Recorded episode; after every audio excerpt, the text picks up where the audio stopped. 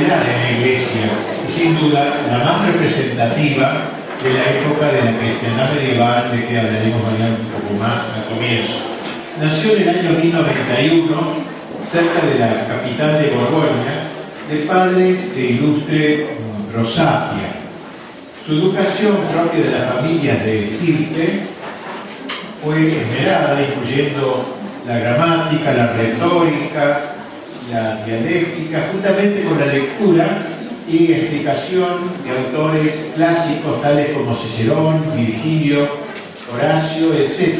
Bernardo era un joven robusto, de frente amplia, ojos azules, penetrantes.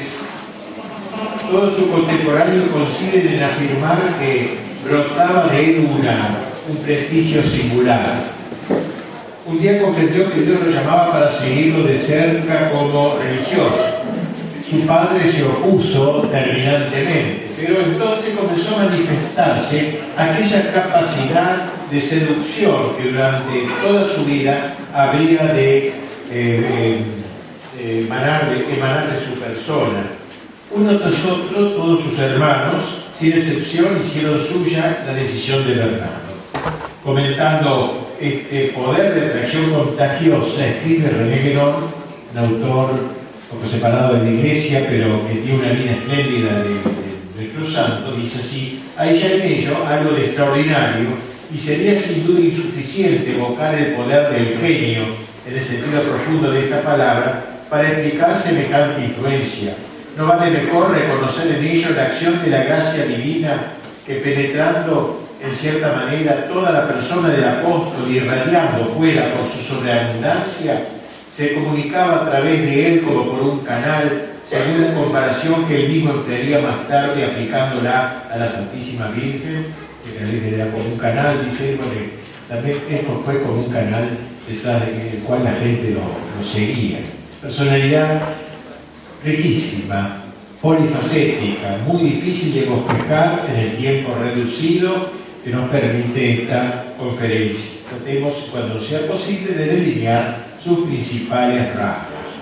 En razón de diversas actitudes que Bernardo tomara en el curso de su agitada vida, a las que luego nos iremos refiriendo, para muchos de sus contemporáneos, e incluso ahora, pudo parecer un hombre cortante, irascible y agresivo. Se olvida una faceta de su personalidad que es esencial, la paternidad. Porque Bernardo, más allá de ser monje, fue sobre todo padre de monje, que eso significa abad. Como se sabe, fue él quien hizo florecer la orden del Cister, que se extendería por toda Europa. Él se consideraba como el padre de, todos, pero de manera muy particular que los monjes del monasterio que firmara, que fundara, perdón, y presidiera durante tantos años el famoso monasterio de Claraval que tanto amó. En los monjes que tenía su cargo veía a sus hijos predilectos. Su principal cuidado era haberlos impulsado a la vida religiosa, primero, y luego de ofrecerles un alimento espiritual sustancioso, una doctrina espiritual sólida. Así lo hizo mediante espléndidos sermones que todavía hoy podemos admirar fascinados realmente. Algunos de ellos elaborados en el curso de la noche y en los que le descubría el sentido de los misterios sobrenaturales, como una madre descascara las nueces y las prepara para sus hijos, según él mismo lo dijera en uno de sus sermones.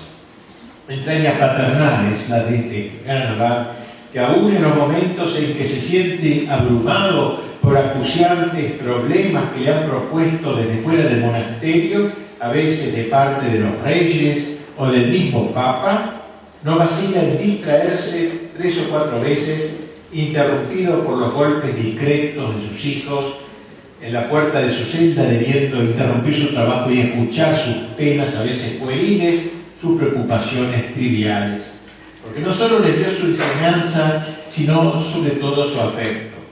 En cierta ocasión en que los padres de un joven le manifestaban por carta la, su aflicción a raíz del ingreso de su hijo en Claraval, a quien así creían haber perdido para siempre, él le respondió, nosotros lo adoptamos por hijo y nosotros os adoptamos por padres. Yo seré su padre, su madre, su hermano, su hermana. Esta frase de Bernardo nos recuerda aquella de San Agustín. Como obispo soy vuestro padre, como cristiano soy hermano vuestro. Así era Bernardo, era padre y era hermano. Pero Bernardo sabía también ser amigo, uno de esos grandes amigos que no es fácil encontrar. Conocida su estrecha amistad con diversos contemporáneos suyos como Guillermo de Saint-Thierry, Alfredo de Rebol y tantos otros que se movían en el campo también monástico. Este último, precisamente, inspirándose en la persona y en las enseñanzas de San Bernardo, hacía la exposición teórica de la amistad en un libro que se llama Speculum Caritatis. Eh, entre otras cosas, en esta frase típicamente bernardiana, ¿eh? un libro religioso espiritual sobre la amistad, tema que no se trata así, ¿no? Dice así. La amistad viene de Dios y Cristo es el lazo que une a los amigos. Inmensa era sin duda la capacidad de afecto de San Bernardo, no solo con sus hijos religiosos, sino también con laicos que en una u otra forma se relacionaban con él. Dio la razón de ello en una de sus cartas donde decía, todos están al servicio de un mismo Señor, militan bajo un mismo rey, la misma gracia de Dios vale en la plaza pública y en el claustro. Et in foro et in claustro, gracia Dei e vale en el foro y el claustro, la gracia de Dios vale. Bernardo no era así clerical, no era un hombre metido en los muros del convento, y creía que solo en el claustro el hombre llega a su plenitud. Cada uno tenía su propia vocación y en ella debía alcanzar su perfección respectiva. Religiosos y laicos eran necesarios a la iglesia. Son una misma realidad, decían, uno sum, son uno. Y por eso no le parecía una sustracción de su vida monástica perder tiempo, entre comillas, ¿eh? escribiendo a amigos y dirigidos espirituales, incluso sobre temas aparentemente niños. A Matilde, por ejemplo, una condesa de Blois, que se quejaba de la ligereza de un hijo suyo, le aconseja ser indulgente con aquel joven diciéndole un hijo, puede olvidar a veces que es hijo, pero una madre no puede ni debe olvidar que es madre a otra Matilde, reina de Inglaterra, se toma la libertad de escribirle comunicándole que había encomendado a Dios el nacimiento difícil de su hijo, el príncipe Enrique, y en esa misiva le dice, tomad el mayor cuidado del hijo que acabáis de poner en el mundo, me parece, se ha dicho sin herir al rey, vuestro esposo, que yo también soy un poco su padre.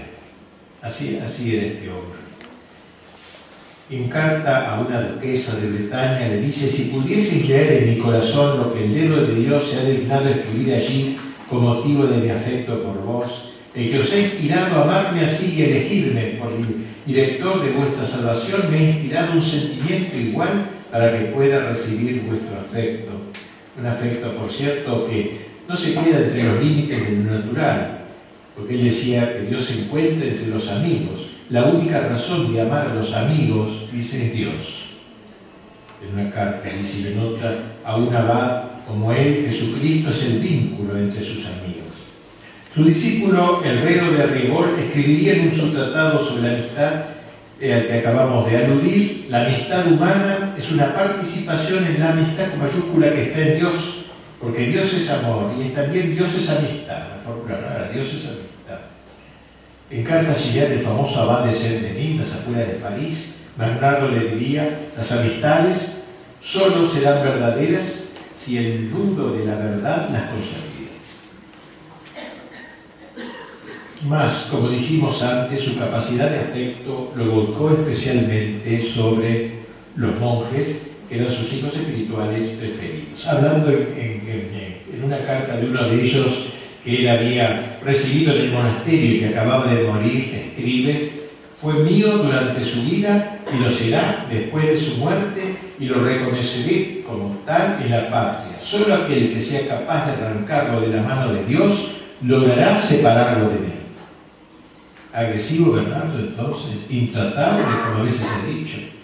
Fue por cierto duro, pero cuando, solo cuando había que ser. Bien describió el primero de sus biógrafos el estilo de su gobierno monacal, el más hermano posible por el afecto que en ello ponía, pero el más intratable desde que la fe estaba en cuestión. Esa es la cosa. Eso Este hombre del que se nota, del que eh, la, imagen de un hombre de que se, suele destacar, la imagen de un hombre severo hasta la obstinación y austero hasta la tristeza, fue el que dijo en un sermón, implentur omnia o fervor spiritus e iucunda devociones todo se llena con el fervor del espíritu y la entrega gozosa. Fernando predileccionó el adjetivo iucundus, palabra cercana a yoku, juego. Los filólogos mismos han eh, reconocido esta relación de las dos palabras. Nos enseña que conviene no tanto al hombre que es feliz, esta palabra iucunditas, cuanto a aquel que es causa, o aquel que es causa de alegría para los de Yucunditas es el encanto del alma, la capacidad de regocijar a los que integran el entorno, la alegría comunicativa, el espíritu intrapédico, un encanto que invade todo.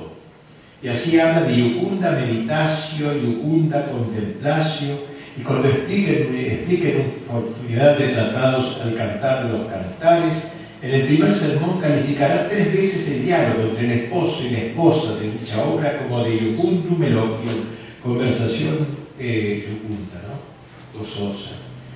Eh, sus monjes destacaban el encanto de su sonrisa, no la sonrisa del bobo, sino la del hombre que ha alcanzado la plenitud de la serenidad, multus y la y se alegraba a muchos. La vocación al claustro, a pesar de las terribles renuncias y exigencias implica, era para él una vocación al gozo. Yo os quiero alegres, exhortaba a los suyos. No se trata, por cierto, como digo, de alegrías puramente sensibles. Los apóstoles les explicaba, gozaron de la presencia de Cristo, de la visión de su cuerpo, pero ese era un gozo sensible Cristo les sería quitado primero la cruz y luego su ascensión. Y sin embargo, solo entonces comprendieron aquello del Señor, os conviene que yo me vaya, me voy y os alegraréis.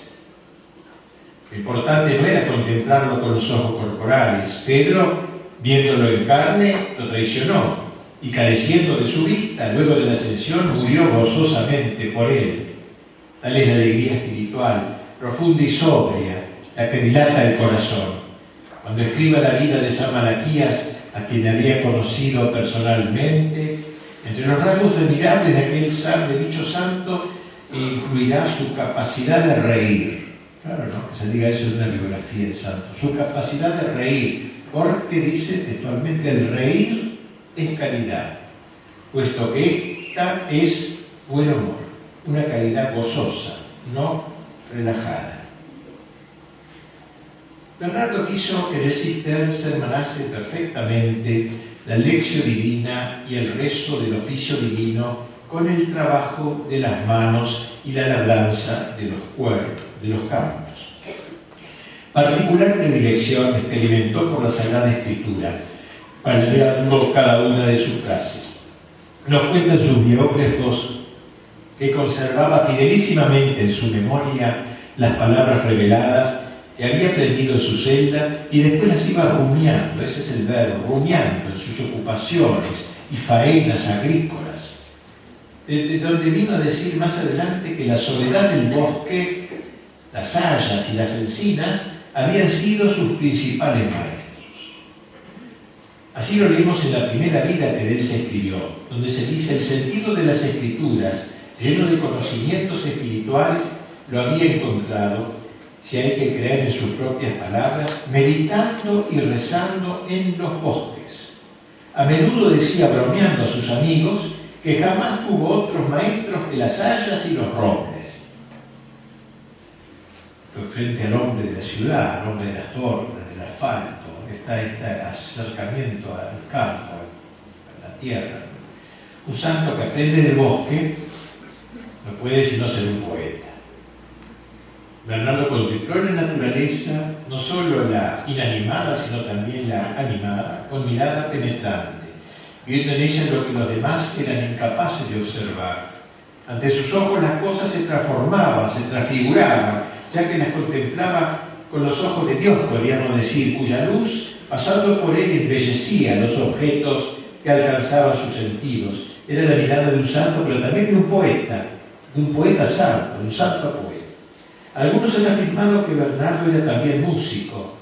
Incluso se le atribuye una reforma del canto cisterciense. No es, no es un dato seguro, pero lo que sí resulta indudable es que hay música en su estilo.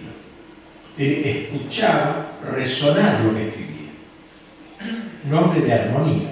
Los oficios litúrgicos que compuso revelan el dominio de la métrica de los himnos, de la estructura de los responsorios, etc. Compuso melodías, esto sí no lo sabemos. Lo cierto es que creía firmemente en los efectos de la música, la buena música se entiende sobre el corazón y la inteligencia.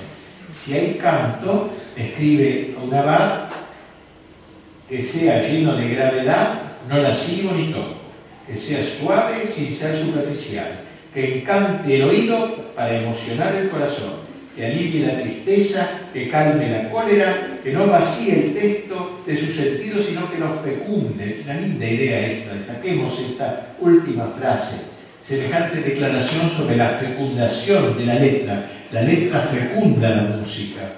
Por la belleza nos dice mucho de los quilates del alma del abad de Claraval. Es cierto que San Bernardo fue objetado por la posteridad como si hubiese sido perjudicial para el arte, en razón de una polémica que mantuvo con uno de los abades de Cluny, era un gran monasterio, mil monjes, impresionante era, por el tipo de arte que propugnaban los cluniacenses. El asunto merece alguna explicación. En aquel tiempo Cluny dominaba la cristiandad, era como un centro espiritual de la cristiandad. Los monjes constructores trabajaban por todas partes, eh, entendiendo que la belleza alentaba la oración y alababa a Dios en sus formas. Así donde construían aquellos monjes o sus discípulos, los capiteles de las iglesias se poblaban de representaciones de la flora, de la fauna, y en sus portados una abundante estatuaria de reyes y de santos cubría los dinteles y los tímpanos. Los interiores se enriquecían con frescos, las cruces se adornaban con esmaltes y piedras preciosas. La obra maestra de aquel arte glorioso fue la Basílica de Cluny, ese monasterio, la iglesia madre, construida por Salugo, gigantesco templo de siete campanarios, que fue destruido por la Revolución Francesa. Queda solo un poquito, pero uno mira eso y se estacía, es una cosa extraordinaria. Pero es claro, San Bernardo era un hombre más sobrio, digamos así. En todo caso era más afecto al arte románico, que era más sencillo, al gótico ya. Tampoco sé, yo por lo menos no, comparto tanto esto, ¿no? Algo sí, pero no, a mí yo también prefiero el, románico por sobre todo arte, pero me parece que también el gótico es una maravilla. Sea lo que fuera, lo que fuere, San Bernardo en su apología protestó contra esta especie de lujo. Esta especie de barroquismo, de poner tantos adornos, etc., que le parecía inadmisible en hombres que habían renunciado a las glorias del mundo y a los goces de los sentidos. Condenaba lo que llamaba la inmensa altura de las iglesias, ¿no? inmensas, su extraordinaria longitud, cinco naves tenía, pero estaba muchísima gente. Después, la inútil anchura de sus naves, la riqueza de sus materiales pulimentados, las pinturas que atraían las miradas, variedad de vanidades. Se ha dicho que tal actitud no, no, no, era sino una expresión de su ascética espiritual transpuesta al ámbito de la estética. El resultado de dicha posición fue un detrimento de la auténtica belleza, o sea, renunció a la belleza por esta crítica que hacía al, al arte de Cluny. Responden esta pregunta las admirables abadías cistercienses diseminadas por Occidente, con una belleza notable, aunque sobria, ¿sí? digámoslo, una escueta elegancia, un despojo sensible grande, sus naves líneas perfectas, sus piedras ennoblecidas por la pura solidez de las formas, sus oleadas de luz nacarada a través de los vitrales monócromos, todo parece responder a aquella sobria embriaguez de que hablaban los antiguos sobria ebrietas, sobria embriaguez que quería San Bernardo para la vida. Señala un autor contemporáneo que quizás el arte cisterciense, al negarse a lo fastuoso, contuvo al gótico eh, en el peligro que el gótico podía tener eh, a lo, eh, la tendencia a lo excesivo, digamos así, a lo redundante, por lo cual de hecho había de deslizarse más tarde para convertirse en el llamado gótico flamígero, es decir, como de llamas. Eh, lo cierto es que las ideas de San Bernardo en este campo solo se aplicaron a los edificios conventuales en la inteligencia de que el arte episcopal, por oposición al arte monástico, debía hablar a los ignorantes, era como una Biblia muda, muchos no sabían leer, pero leían toda la historia de la salvación en las grandes catedrales medievales. Era mucho más culto que ahora, que con Sarmiento ¿eh? y con la ley 1420, porque conocían la Biblia desde Adán hasta el Apocalipsis. Todo repartido y con los vitró aprendían también las escenas de la vida de Cristo y un montón de cosas y los oficios y las virtudes y todo. Bueno, entonces, claro, esto es una obra puesta para el pueblo común, no para los monjes, era más natural que hubiera, yo digo, para defender un poco ahora a. Lejos de ser un menospreciador de la estatuaria y los vitró, San Bernardo lo fomentó, pero no allí donde el primado de la espiritualidad desnuda debía dominar a las almas. O sea, él quería una espiritualidad más desnuda, menos necesitada de una docencia, como en una, que diríamos parroquial, no era parroquial, pero lo llamaban por lo que podemos concluir que muy lejos de haber sido un enemigo del arte, San Bernardo fue uno de sus animadores. Y en este punto, como en tantos otros, inscribió profundamente su huella en la cristiandad. El abad de Claraval se nos revela cómo es poeta, artista, músico y pensador. Todos estos talentos concluyeron en su estilo literario. Ay mío, qué, qué bien escribe este, este hombre. Reflejo de su inteligencia, de su buen gusto como bien dice Gilson, Bernardo renunció a todo excepto al arte de escribir bien. Todavía en su lecho de muerte seguiría dictando a sus discípulos. No es este el momento de analizar detenidamente sus recursos literarios. Fueron, por cierto, admirables. En uno de sus sermones sobre el cantar, digámoslo a modo de ejemplo, se entrega un juego de variaciones en torno a los prefijos que entran en la composición de los derivados del verbo spirare, ¿no? Es una especie de sinfonía sobre la historia de la obra de Dios en favor del hombre, un sostenido creyendo nos eleva desde el día de la creación, diez inspiras, al de la gloria que aspira, diez aspiraciones, pasando por el del pecado, diez conspiras, de la muerte espiritual, diez expiras, de la vida nueva, días inspiras, y de la renovación pascual, días respiras.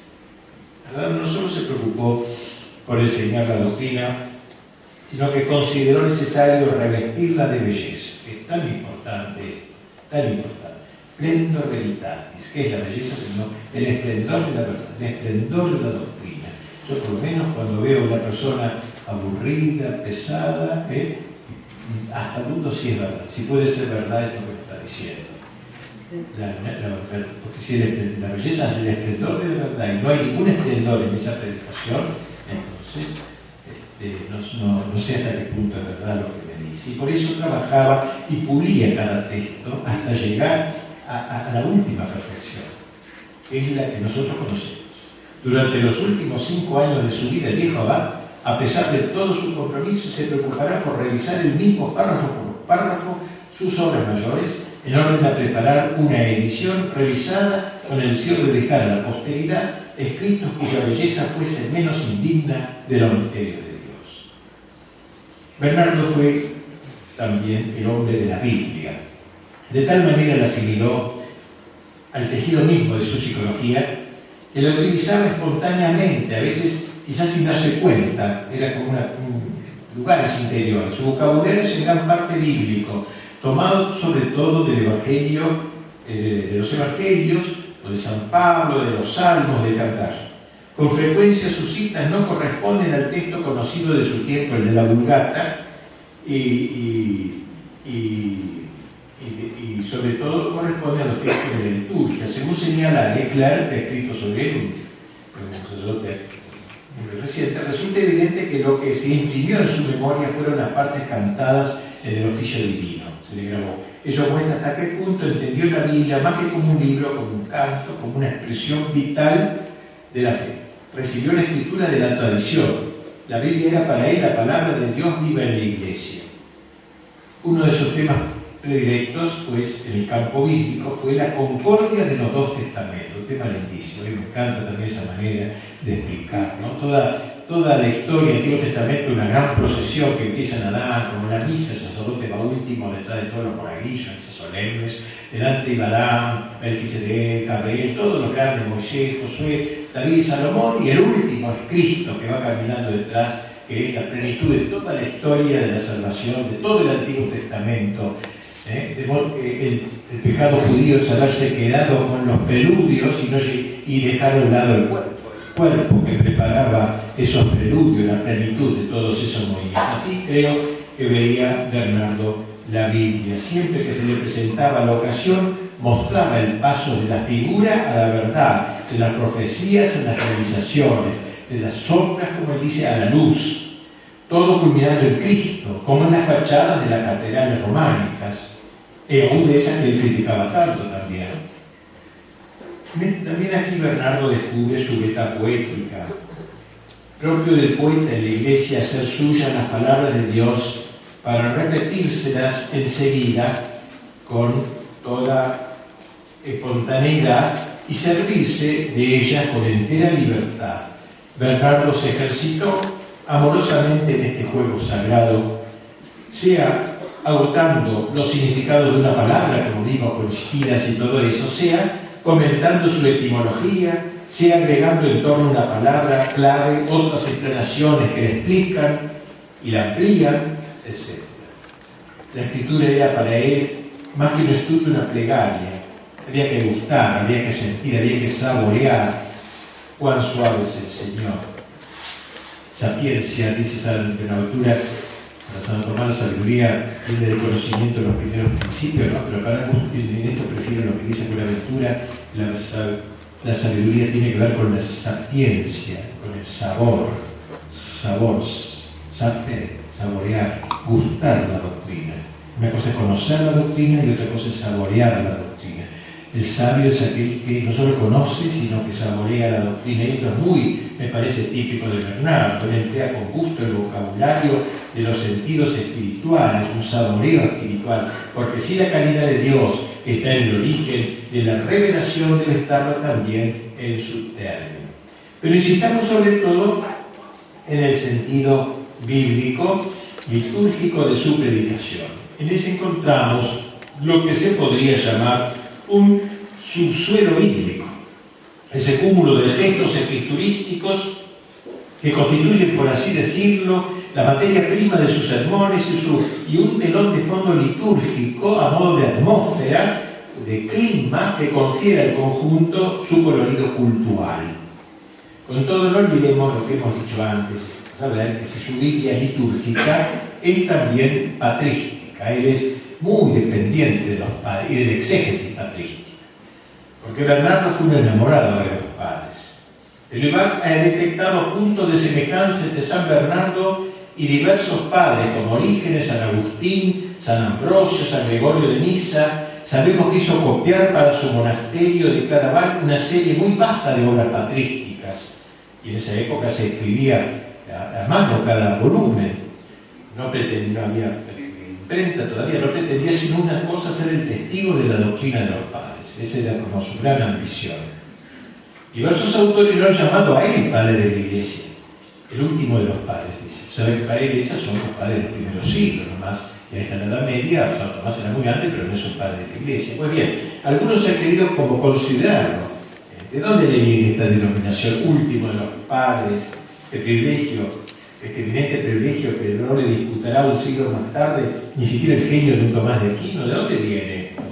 Porque como se sabe, y acabo de decir, la patrística terminó, hacía mucho había terminado el siglo VII con la muerte de San Isidoro de Sevilla en el occidente y de Juan Damasceno en el oriente. Lo que se quiere decir es que en su persona la edad patrística, dormida desde hacía 300 años, se despertó súbitamente, digamos, y lanzó un nuevo retoño, digno, digno de la antigua grandeza. Guillermo de Sentierría, al comienzo de su lista del abad de Claraval, dice que Bernardo fue elegido por Dios para que en el siglo XII refloreciera la gracia de los tiempos apostólicos, habiéndose puesto en la escuela de los comentaristas natos de la Escritura, cuales fueron los padres, llegó a, impregnarse de su espíritu y hasta de su lenguaje, al modo de un brote renacido de aquel magnífico árbol de la tradición.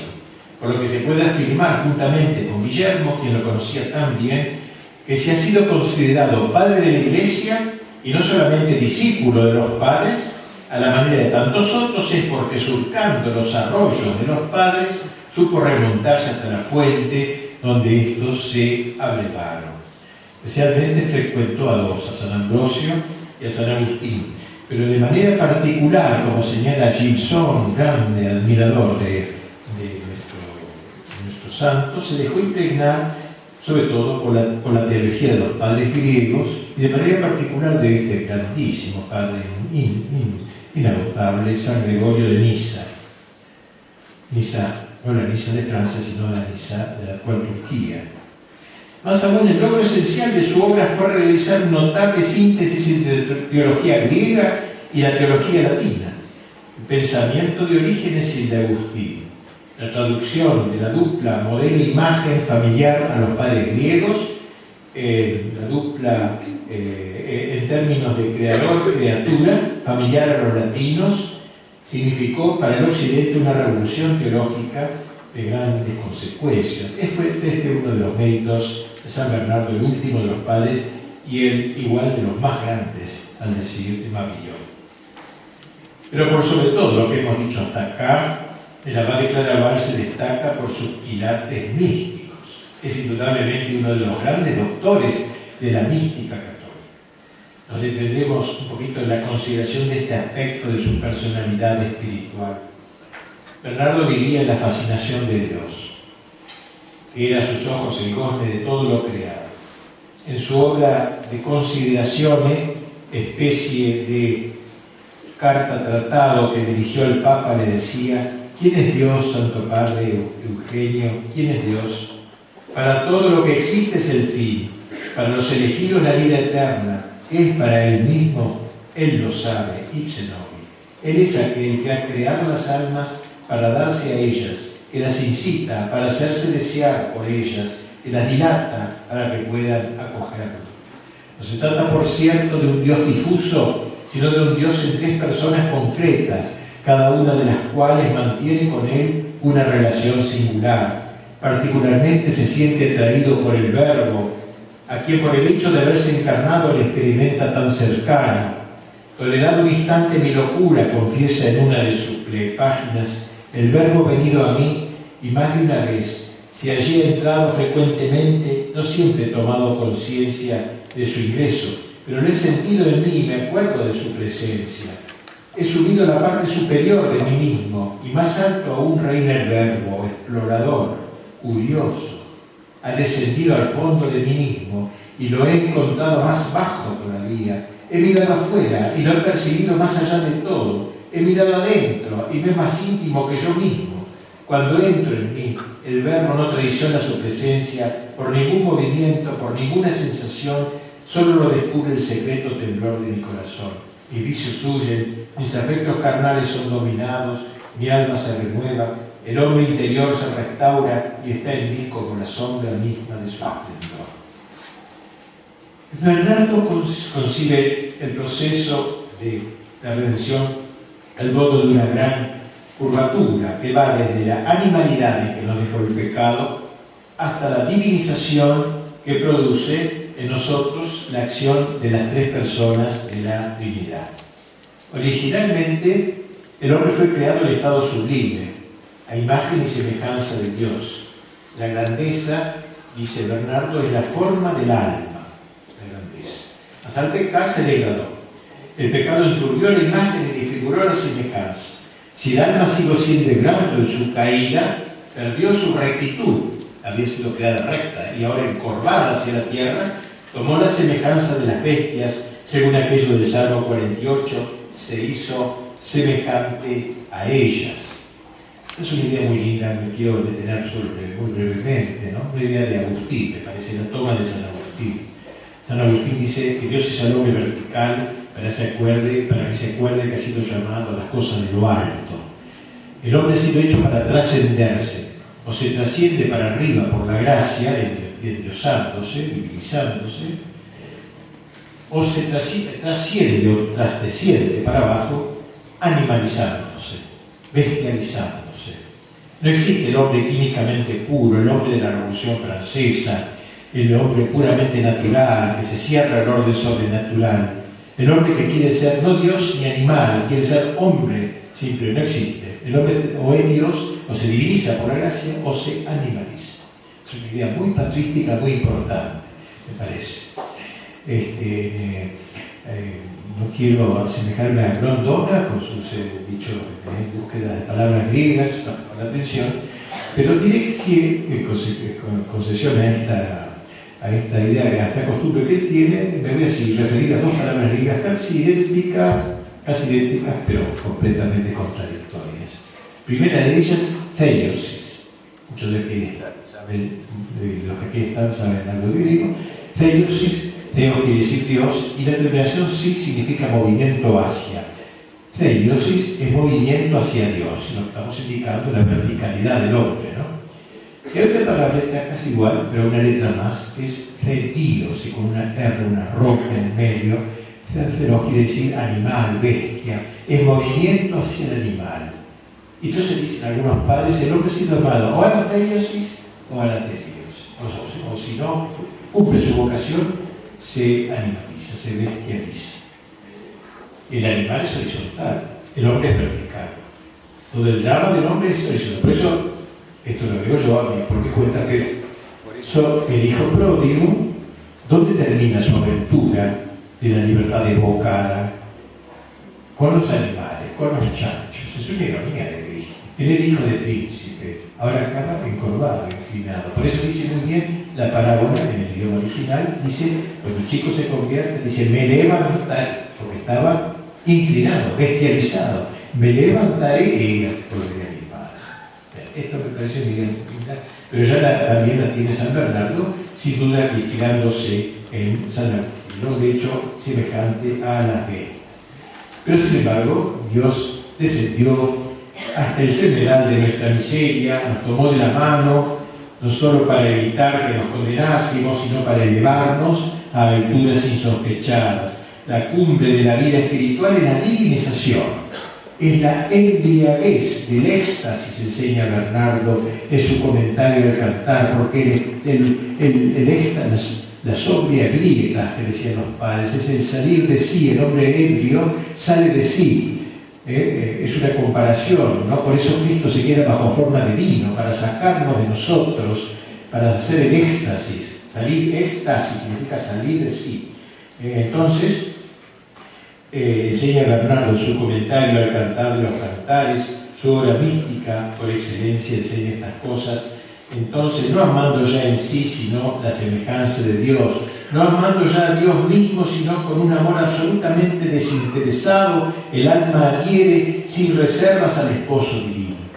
Bernardo, tras las huellas de los padres griegos, destaca el papel peculiar del Espíritu Santo, porque si el Padre es el autor primero de esta elevación suprema, como lo es de todo don, si el verbo encarnado es su término, compete especialmente al Espíritu su realización es el que incita al hombre a la empresa inaudita de, dice Bernardo, hacer del alma la esposa de Dios.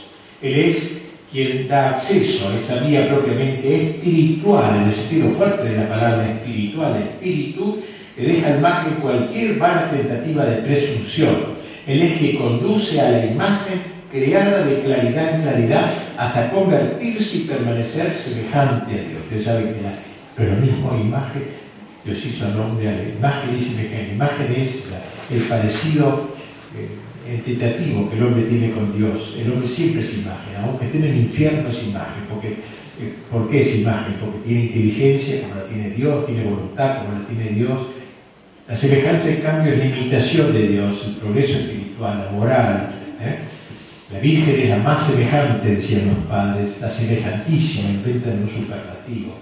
Bueno, algo de eso este, dice nuestro Bernardo. Tal es la actividad propia del Espíritu Santo en el alma para constituirla esposa de Cristo, lo que se cumple no solo en los niveles superiores de la vida mística, sino también en la existencia común de todos los cristianos. Porque la vida mística no es algo esencialmente diferente de la vida cristiana ordinaria, sino, por, sino una mayor elevación en la gracia y la caridad, y a veces una cierta anticipación de la gloria. Todas las obras de justificación suponen la presencia del Espíritu Santo en el alma. Dice Bernardo, si los movimientos de la vida corporal prueban la habitación del alma en el cuerpo, la vida espiritual prueba la inhabitación del espíritu.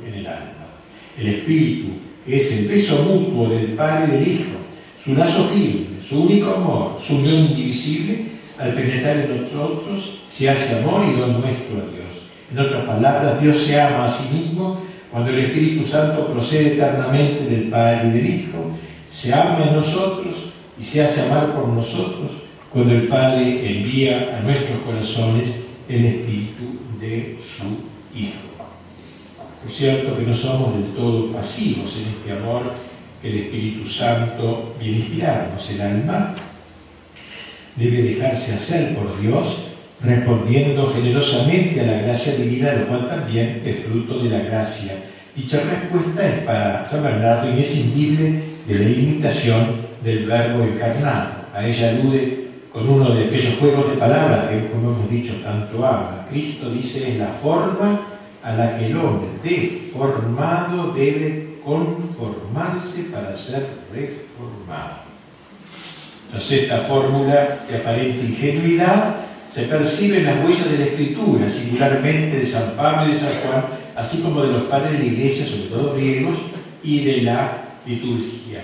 Advertimos aquí los esbozos de su piedad cristológica. San Bernardo ha querido habitar en las llagas de Cristo, como la paloma del cantar hizo su nido en los orificios de la piedra. ¿Acaso no es la piedra uno de los nombres místicos de Cristo?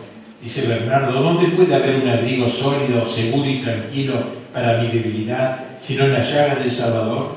El mundo se estremece, el cuerpo me agobia, el demonio me tiende redes, no caigo porque me he establecido sobre la piedra firme. Y así completa la inmensa curva que va desde donde, donde nos dejaron nuestros primeros padres, el mundo de la animalidad, como hemos visto, hasta el seno mismo de Dios. El alma, modelándose siempre más sobre la voluntad divina, haciéndose cada vez más una con Él por el amor, realizando su retorno a Dios, su repatriación, según dice Bernardo, retomando una expresión que viene del neoplatonismo. Como la gota de agua que se pierde en el vino, como el trozo de hierro que se mete en el fuego y se hace fuego el mismo, así el alma se pierde, se vuelve ígnea en la voluntad divina era ahí deificada, sic affici deificare es, exclama San Bernardo, vosotros. Hacer así es deificarse, es divinizarse.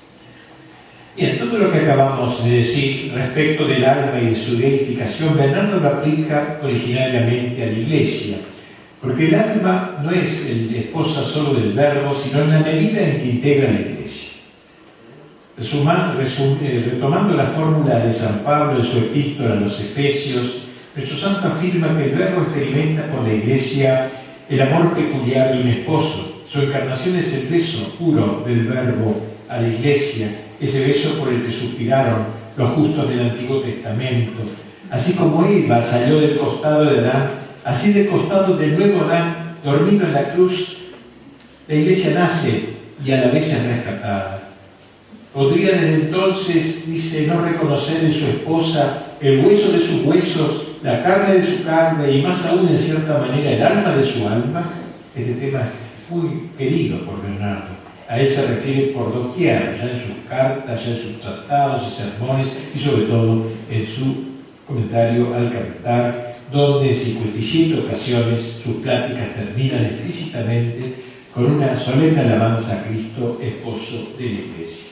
Bernardo, se solaza con la sola mención de este deposorio místico. La Iglesia escribe, animada del sentido y del Espíritu de Dios, su esposo, posee a su bien amado y reposa en su seno mientras ella misma busca, mientras ella misma tiene y conserva para siempre el primer lugar en su corazón.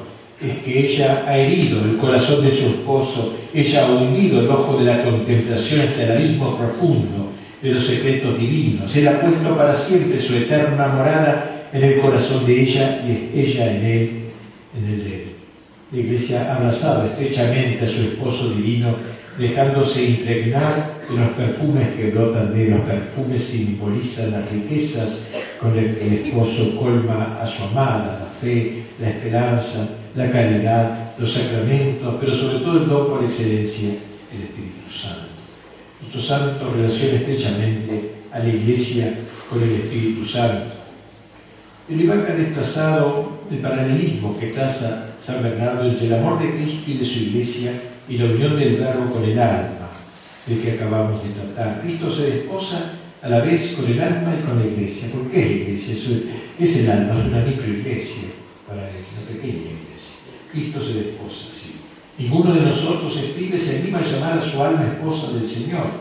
Pero como nosotros somos de la iglesia que se gloría del nombre y de la real cualidad de esposa, con justicia reclamamos participación en ese glorioso privilegio.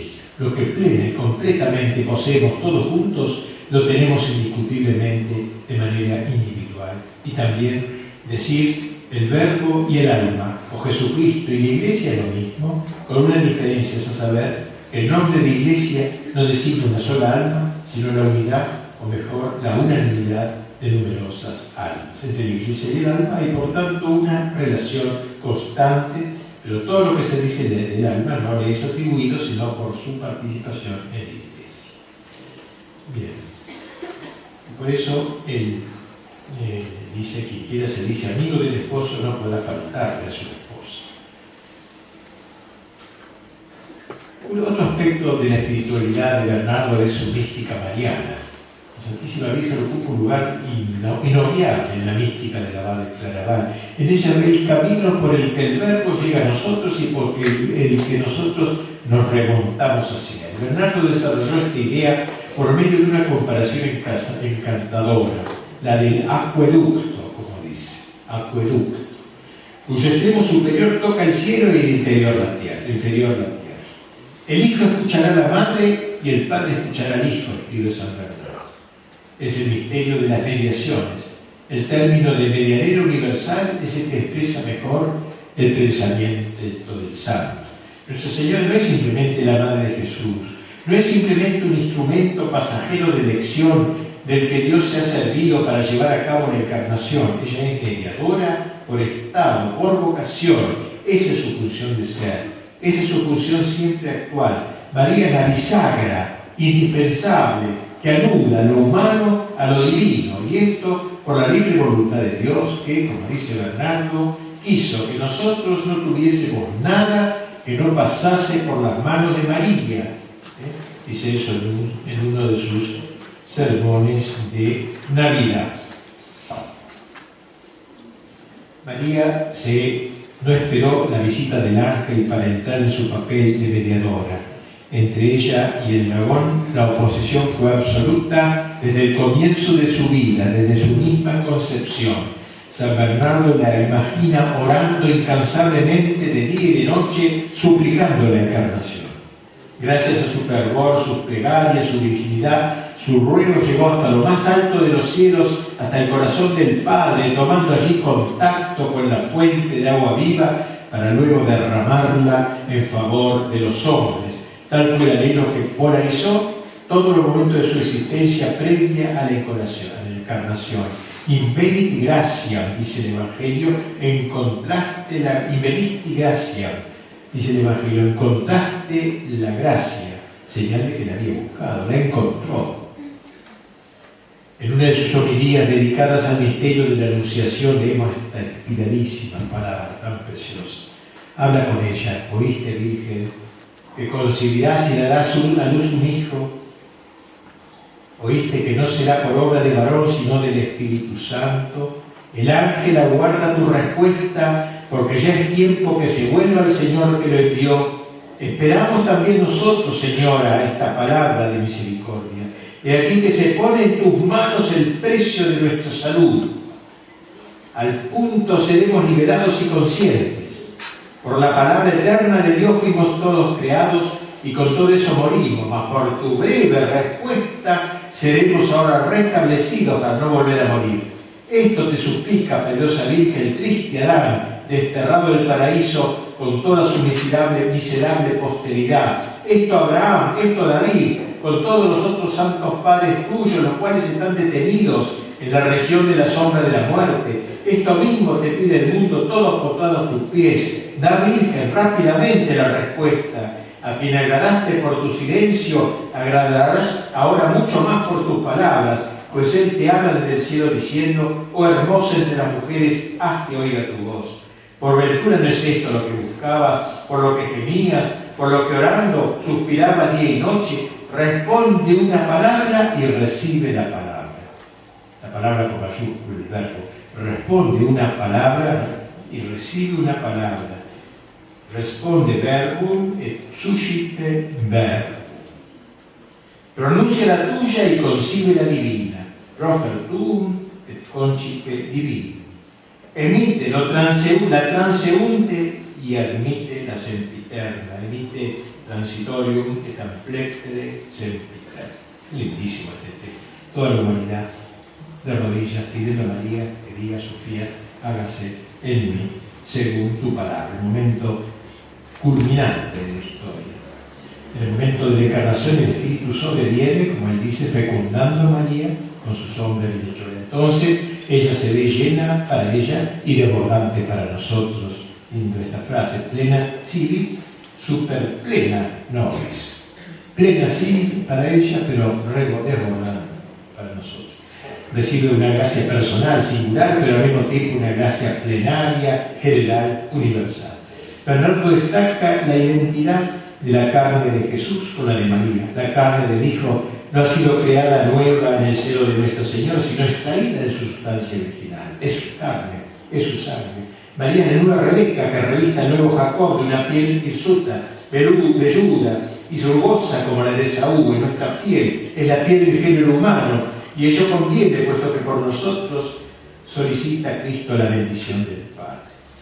María se muestra así mediadora entre Dios y los hombres. Enamorado de Nuestra Señora, como se ve, místico de María, por algo Dante eligió a San Bernardo para introducirlo en el paraíso, en la Divina Comedia, haciéndolo, haciéndolo recitar una de las más bellas oraciones que se han creado a la Santísima Virgen, jamás escritas, Vergine Madre, figlia del tuo figlio, humile ed alta più che creatura, termine fisso de eterno concilio. Virgen Madre, hija de tu Hijo, humilde y alta más que toda criatura, término fijo de, la decisión eterna. Tu se colui che l'umana natura nobilitasti, sì che il suo fattore non disdegnò di farsi sua fattura.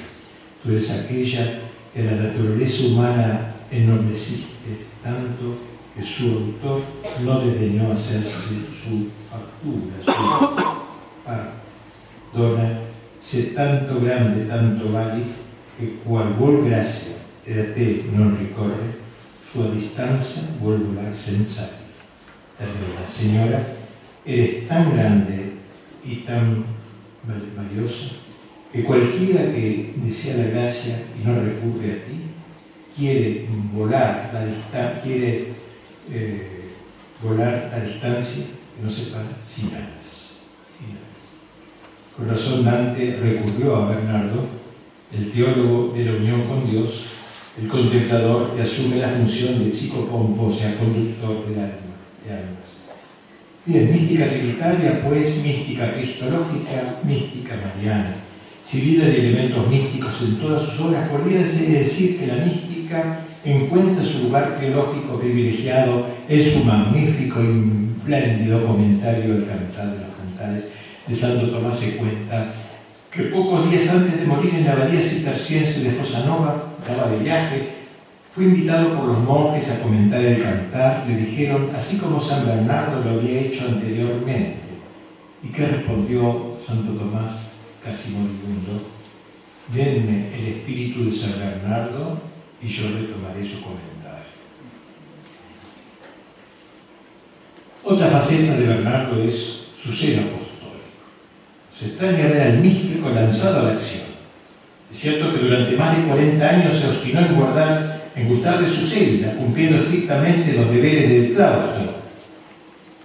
Y sin embargo lo vemos recorriendo Europa clasificando príncipes cristianos, triunfando sobre el cisma terrible que dividió a la iglesia, lanzando la cristiandad a, la cruzada, las cruzadas.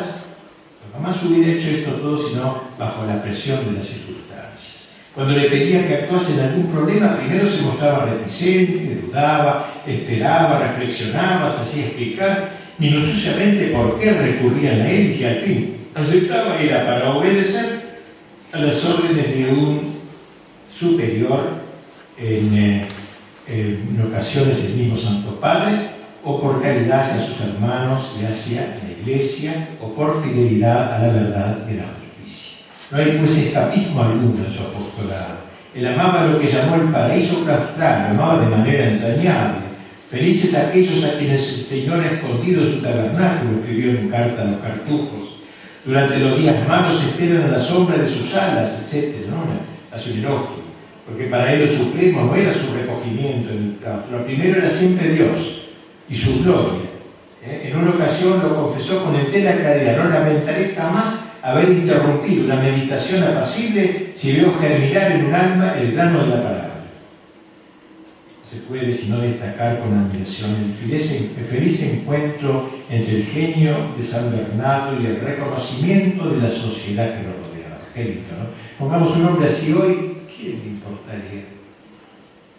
En cambio, aquella época medieval lo admiró con frecuencia la historia ha sido testigo, como digo, de la existencia de hombres superiores que en su momento no fueron reconocidos como tales. Acá felizmente no pasó así. Fue venerado ¿eh? por la sociedad de su tiempo, lo que permitió un activo intercambio espiritual. El hecho de que sus contemporáneos lo apreciaran tanto, que escuchaban sus consejos, y sus, sus reprensiones, es una muestra acabada de cómo la Edad Media supo valorar más aún que los y a los especialistas de la política, la diplomacia la economía, a los santos y a los místicos. Por eso San Bernardo se permitió intervenir en tantas cuestiones aparentemente ajenas a la vida monástica, porque él dijo, como prometió un día, los asuntos de Dios son los míos, nada de lo que a él se refiere me es extraño. Y en carta al canciller Elmeric Dice, yo soy demasiado pequeño para tener en estos asuntos intereses personales, pero ¿cómo los podría tener para extraños, por extraños desde que son asuntos de Dios? Ofender a Dios era ofenderlo a Él y por eso se haría decididamente cuando estaban en juego los asuntos de Dios. Género epistolar se avenía especialmente con su temperamento apasionado y tan personal su manera de expresarse, a veces entusiasta, otras indignado. Sus cartas son una radiografía de su modo de ser. El amor, la ternura, la indignación encuentran con facilidad los términos adecuados, por lo general no carentes de elegancia. Muchas de esas cartas se dirigen a las autoridades eclesiásticas, a los poderes civiles. Lo notable es que tanto los obispos como los políticos aceptaron las interferencias de este monje y con frecuencia le hicieron caso. Pongamos algunos ejemplos. Os mostráis odioso, intratable, a tal punto que yo había resuelto no hacer nada más por vos. De antemano desanimáis a los que os defienden y promovéis a vuestros propios acusadores. En todas las circunstancias no conocéis otra ley que vuestro placer. No obráis sino como déspotas, sin pensar jamás en Dios, sin experimentar su temor ¿A quién se dirige esta reconvención? A arzobispo. Otro texto. Me hubiera gustado encerrarme en el silencio y el retiro. No por eso la iglesia entera murmuraría menos contra la corte de Roma mientras ella siga en sus extravíos actuales. ¿A quién envía esta advertencia? Al Papa mismo. Por cierto, que amaba y veneraba, lo amaba y veneraba, pero precisamente a razón de ello lo quería santo lo quería sabio, a la altura de su inmensa responsabilidad. Cuando veía el círculo que rodeaba al Papa era incompetente o vicioso, que su curia estaba llena, como dice, de empleados carentes de espíritu sobrenatural, con qué virulencia estigmatizaba a aquellos funcionarios, que el Papa escoja gente mejor, que elija en todo el universo a quien le debe jugar al universo. En cierta ocasión uno de sus hijos cistercienses subió a la sede de Pedro con el nombre de Eugenio III. Bernardo le dirigió un expendio tratado bajo el nombre de Consideraciones, dividido en cinco libros donde alternan los consejos propiamente espirituales con la consideración de los deberes pastorales del Papa, del Papa, el Santo, lo escribe así. Preocupóse también por salir al paso algunas herejías que se servían en el horizonte, particularmente la herejía cátara o albigencia aparecida en el sur de Francia, heredera del viejo dualismo maniqueo, que se fue extendiendo y puso en peligro la entera cristiandad. Las basílicas están sin fieles, gimió el gran Santo, los fieles, miren qué frase, las basílicas están sin fieles, los fieles sin sacerdotes, los sacerdotes sin honor, no quedan más que cristianos sin Cristo. Dijo cuando llegó al Languedoc, la zona ocupada por los cátaros, sería uno de los asuntos de Dios, y se lanzó tranquilamente a la acción, predicando por doquier, instalando monasterios del CITER en todas las provincias contaminadas. Intervino así de manera decidida en la lucha doctrinal de su tiempo. Sintomática fue su contienda con Abelardo, aquel hombre devorado por la pasión de razonar, precursor de cierta mentalidad racionalista que atenta contra la misteriosidad de la fe. Entendiendo que su silencio lo favorecía, Bernardo entró en escena. ¿Qué hizo? Para dirimir la disputa, Abelardo solicitó la convocatoria de un concilio. Ya desde el comienzo del mismo se mostró hasta qué punto la actitud de ambos era diferente. Abelardo se sentía seguro de sí, de su capacidad dialéctica, considerando el concilio como una especie de palestra donde lucirse. Bernardo Luzano, un hombre lleno de Dios. El hecho es que antes que Abelardo abriese la boca, Bernardo comenzó a atacarlo arguyendo que los temas que pretendía discutir no eran temas sujetos a discusión, porque rozaban el orden de la fe y lo abrumó con un deluvio de citas tomadas de las escrituras y de los padres identificándolo con Narco, Nestorio, Pelagio, al pobre Abelardo. Y claro, de golpe, antes de empezar a hablar, y totalmente desconcertado, Abelardo apeló del concilio del Papa y se caminó hacia Roma. Pero no tuvo tiempo de llegar, ni valía ya la pena hacerlo porque al, arribar a Crimini alcanzó la condena romana. Y advertido, derecho, y enterándose de que su adversario se encontraba indispuesto, Bernardo acudió enseguida al hecho del enfermo y le dio el paz. Como le hemos reiterado, San Bernardo fue antes que nadie por sobre todo un objeto quede bien en claro, en medio de sus viajes, de sus mediaciones político-religiosas, de sus debates doctrinales, y yo siempre monje, y sin embargo no fue un monje, no fue un común. Detrás de su cobulla monacal se escondía el yelmo del caballero. La iconografía ha conservado aquella imagen del monje blanco que predicando desde el elevado atrio de la iglesia de Beselay en 1146 a una inmensa multitud volvió a encender en ella el entusiasmo que había decaído y lanzó a la cristiandad a la segunda cruzada para la recuperación del Santo Sepulcro. Habían pasado casi 40 años desde que Godofredo de Bouillon conquistara Jerusalén pero el enemigo que era abrumador había logrado retomar la iniciativa y la nobleza europea ya lo vibraba por la causa de las cruzadas, por la del siglo pasado. Y Bernardo sufría esta situación y entonces se dirigió al Papa, que era por aquel tiempo Eugenio III, que es el discípulo de él, eh, solicitándole su intervención. Y el Papa entonces, con una bula del Papa en las manos, Bernardo entró en acción, entró en acción consiguiendo en ley resultados excepcionales, ya que las multitudes profundamente conmovida, reclamaban el honor de cruzarse allí mismo. Relatan las crónicas que faltó tela para hacer cruces, que todos querían poner sobre sus hombros. Hasta el manto de Bernardo le sacaron para eso. Pero tal, tal éxito no satisfizo del todo al santo, quien desde Beselay se lanzó por los caminos de Europa para seguir enrolando nuevos combatientes. Solo en Alemania levantó un ejército de más de 100.000 hombres, 100.000 cruzados a cuyo frente se puso el emperador Corrado III. a pesar de que al principio se había mostrado reticente, enardecido con tan resonantes éxitos, el abad de Claraval consiguió el proyecto de extender a todo el occidente la predicación de la cruzada para conseguir que se alistaran en ella Inglaterra, España, Italia, Hungría, Bohemia, Baviera, Moravia, Polonia, Dinamarca, valiéndose para ello de cartas, de emisarios y de monjes y tercientes que extendieron por todo. Así desde el al Tajo y desde el Támesis a las estepas rusas, el occidente cristiano se alistó contra el oriente dominado por los por los musulmanes. Bien, no podemos explicar mucho lo que fue, eh, si bien fracasó esta, esta, esta cruzada, sin embargo, el esfuerzo fue inmenso. Una, una, de las ilusiones que tuvo él, más allá de los objetivos militares, fue creer que ofrecería la ocasión de reunir a todos los cristianos, incluso a los separados de Roma, en la lucha contra el enemigo común. Él estaba muy impregnado del espíritu teológico griego y le hubiera encantado que Rusia se juntara con la Iglesia de Occidente, sobre todo se convirtieran aquellos en católicos, como decir, los pecadores se acercaban a Dios. Por desgracia, como dije, esta cruzada eh, culminó en un penoso fracaso. La gente, eh, la gente, en lugar de considerar serenamente las causas de aquel desastre, múltiples y complejas, guiadas por el facilismo, buscaron una cabeza sobre la cual descargar todo su desencanto, eh, olvidando la, la, traición que habían hecho los bizantinos en esta cruzada y la defección de los príncipes latinos de Oriente y la mala estrategia, eh, y lo acusaron el pobre Bernardo.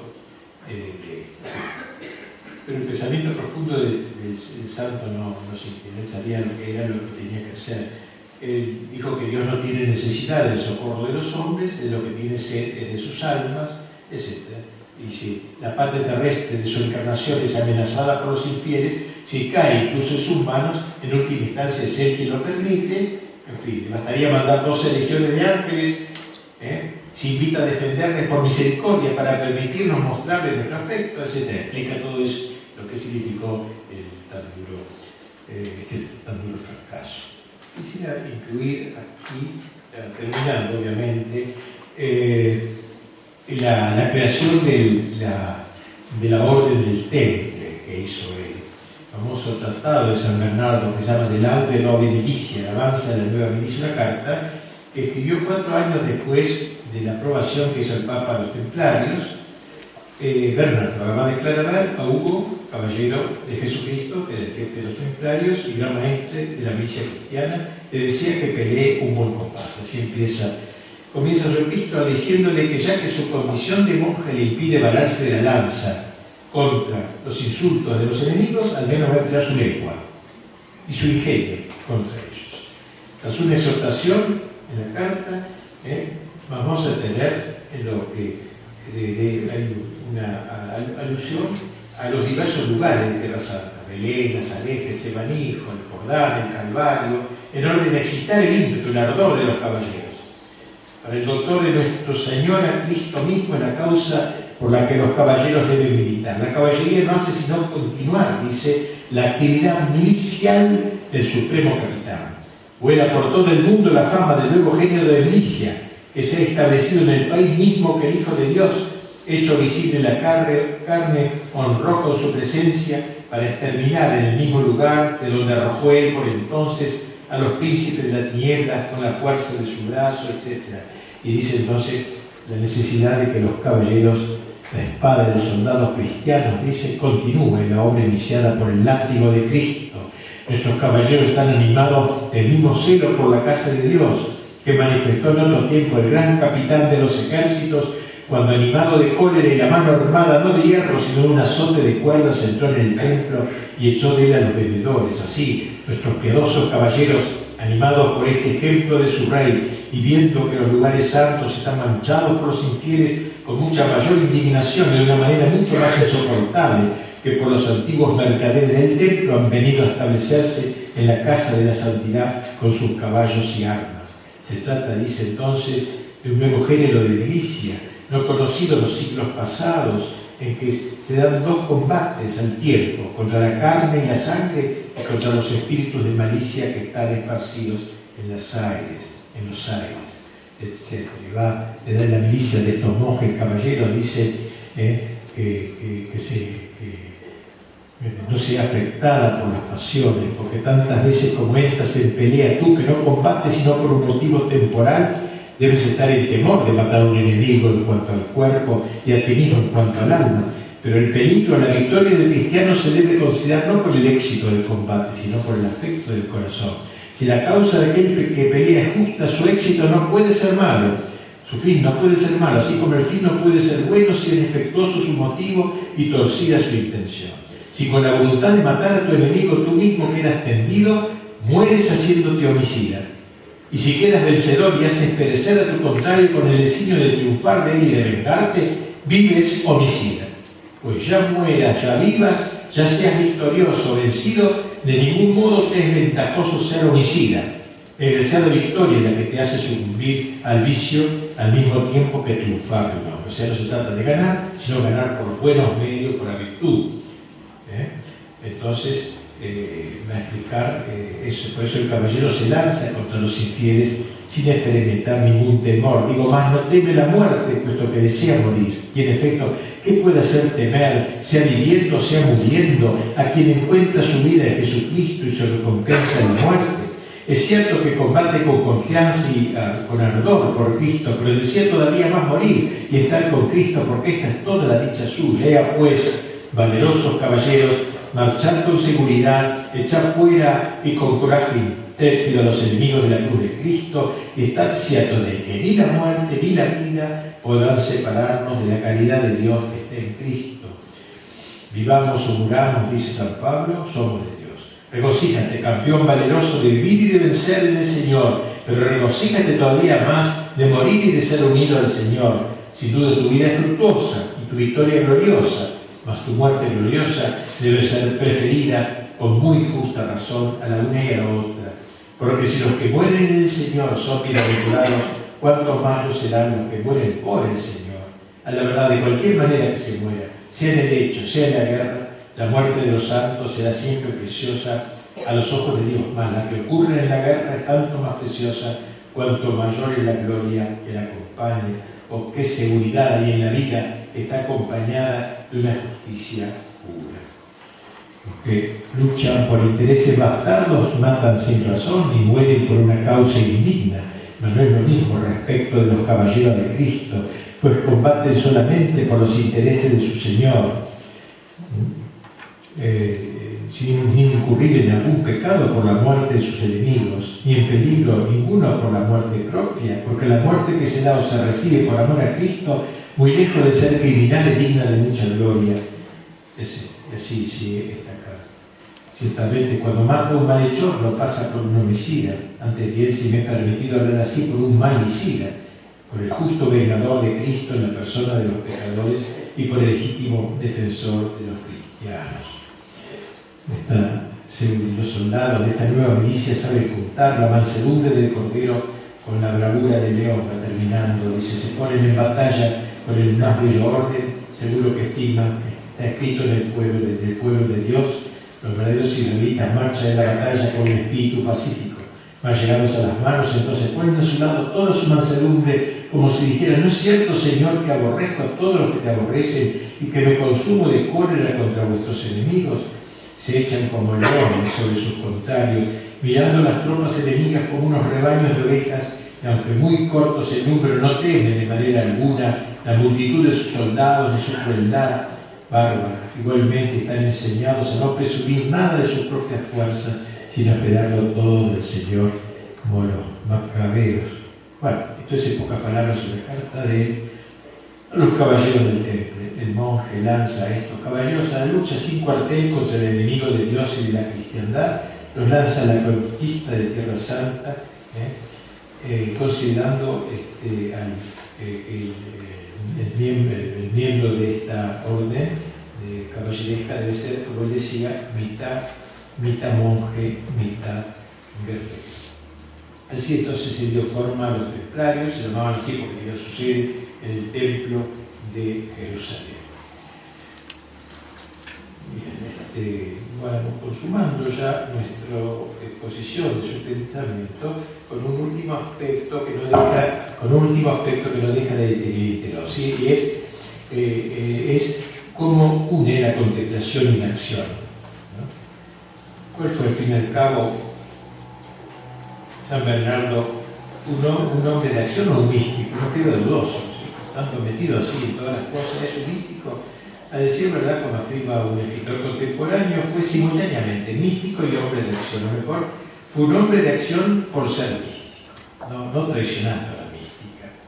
Al mismo tiempo, al mismo tiempo que se eh,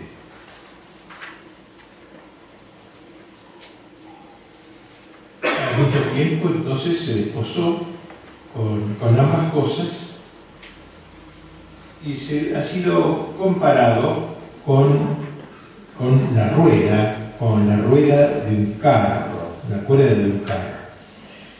Ustedes habla mucho de los viajes de Bernardo porque los documentos contemporáneos dan detallada cuenta de sus desplazamientos, pero su itinerario eh, espiritual es mucho más importante que el otro, al tiempo que lo explica. Los periodos que puede recibir en Claraval son densos en experiencias de Dios Bernardo prolonga esa experiencia con el amor del prójimo, la fuerza a abandonar su clausura.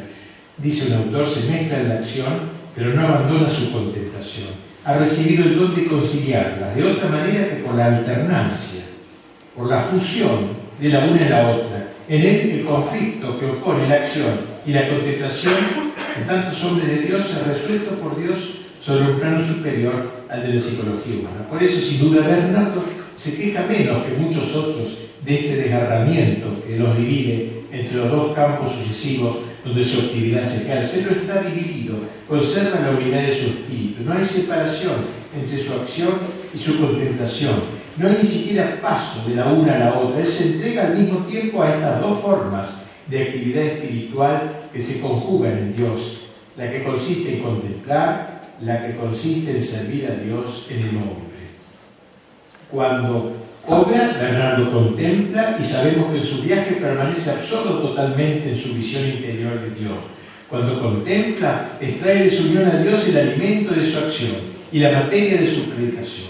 Arrebatado a veces a la vida contemplativa, Bernardo no deja jamás a la contemplación.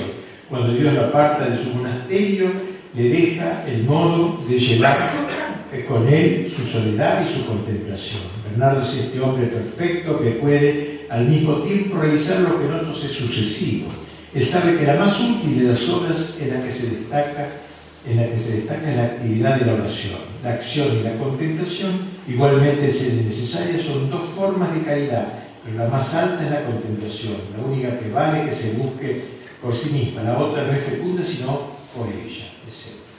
En última instancia, ya contemple, ya actúe, será siempre bajo el señorío de la caridad, de la dama caridad, como le llama Domina Caritas. Se ha comparado a San Bernardo con el eje de una rueda. Es una linda comparación. El eje de una rueda. La semejanza del eje de la rueda, no se mueve, la rueda se mueve de sus extremos, pero el eje está quieto en su lugar. Bernardo vivía inmóvil en su contemplación, pero así como el eje que quieto mueve a toda la rueda, de modo similar, él ponía en movimiento a la entera sociedad. ¿Sí? Una linda idea. Desde su contemplación mueve toda la acción.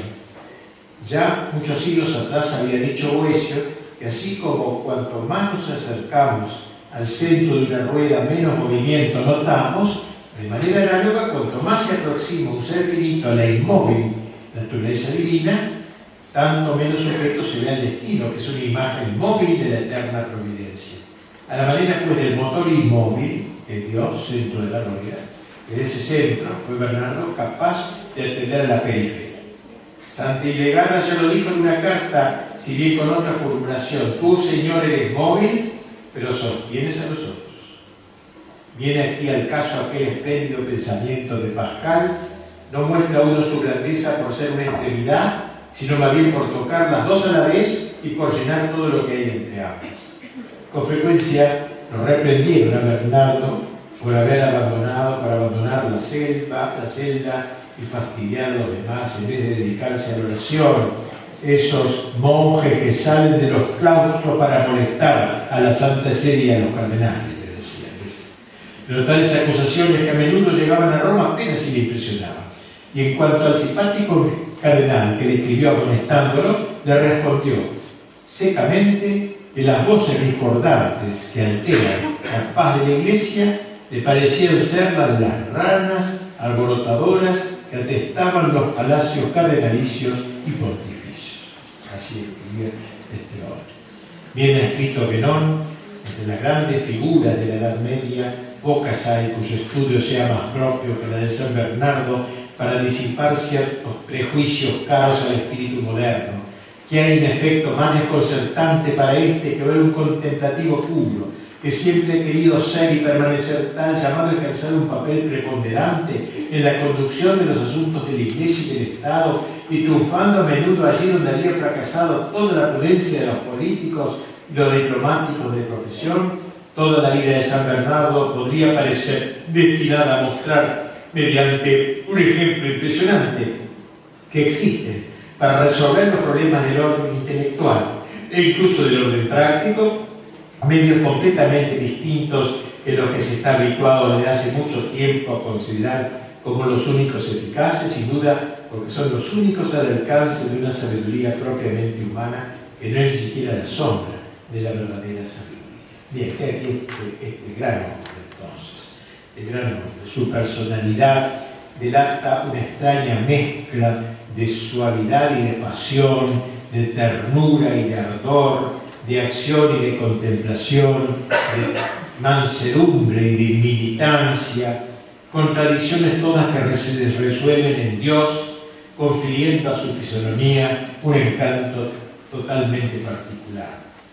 Lo que sí podemos afirmar es que Bernardo fue todo lo opuesto un mediocre. Si hay algo enemigo de él es la Por su apego a la humanidad de Cristo, por el ser, de cierto modo, un precursor de la devoción, de la al corazón de Jesús, se lo calificó de melifluo, el doctor melifluo, transformándose su recia en la de un santo piadoso, digamos. Melifluo es que fluye miel, convirtiéndose el místico en un sentimental.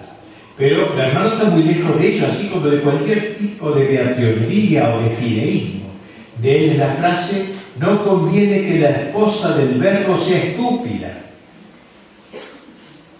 esa esposa que es la iglesia, pero también el alma, como hemos dicho, para compensar los abusos que se hacía de aquella melifluidad. Un sacerdote, padre jesuita, Reynaud, comparó a San Bernardo con una abeja belicosa.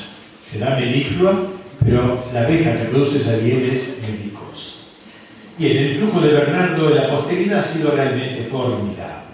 Su tratado de consideración, esa carta que escribió al Papa, su discípulo Eugenio, en ninguna parte sería reeditada tan frecuentemente como en la Biblioteca del Vaticano.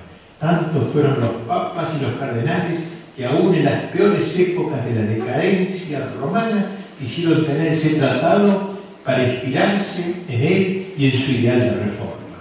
Por su parte, el padre Polanco, secretario de San Ignacio de Loyola, queriendo proponer a los miembros de la Compañía de Jesús un modelo de las cartas que habían de escribir, aconsejará que lean las de la de Claraval. Beryl y los autores espirituales de la escuela francesa del siglo XVII, que daba tanta importancia a la consideración de los misterios del Verbo encarnado, manifestaron gran aprecio por el santo, así como notables afinidades con alguna de sus enseñanzas. Así encontramos en Pascal evidente resonancia de San Bernardo gran influencia en los siglos posteriores. No olvidemos que por Royal que había sido antes un monasterio cisterciense. El tú no me buscarías si no me hubieses encontrado ya, está la letra en el Tratado del Amor a Dios.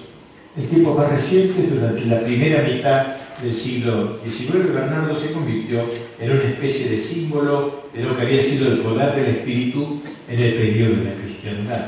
En lo, que hace nuestro siglo debemos destacar la resonancia alcanzada por la magnífica obra de Pierre Gilson, de Teología Mística de San Bernardo, uno de los estudios que mejor han penetrado en la espiritualidad de nuestros santos. La figura de San Bernardo emerge hoy con toda la plenitud de un arquetipo fascinante.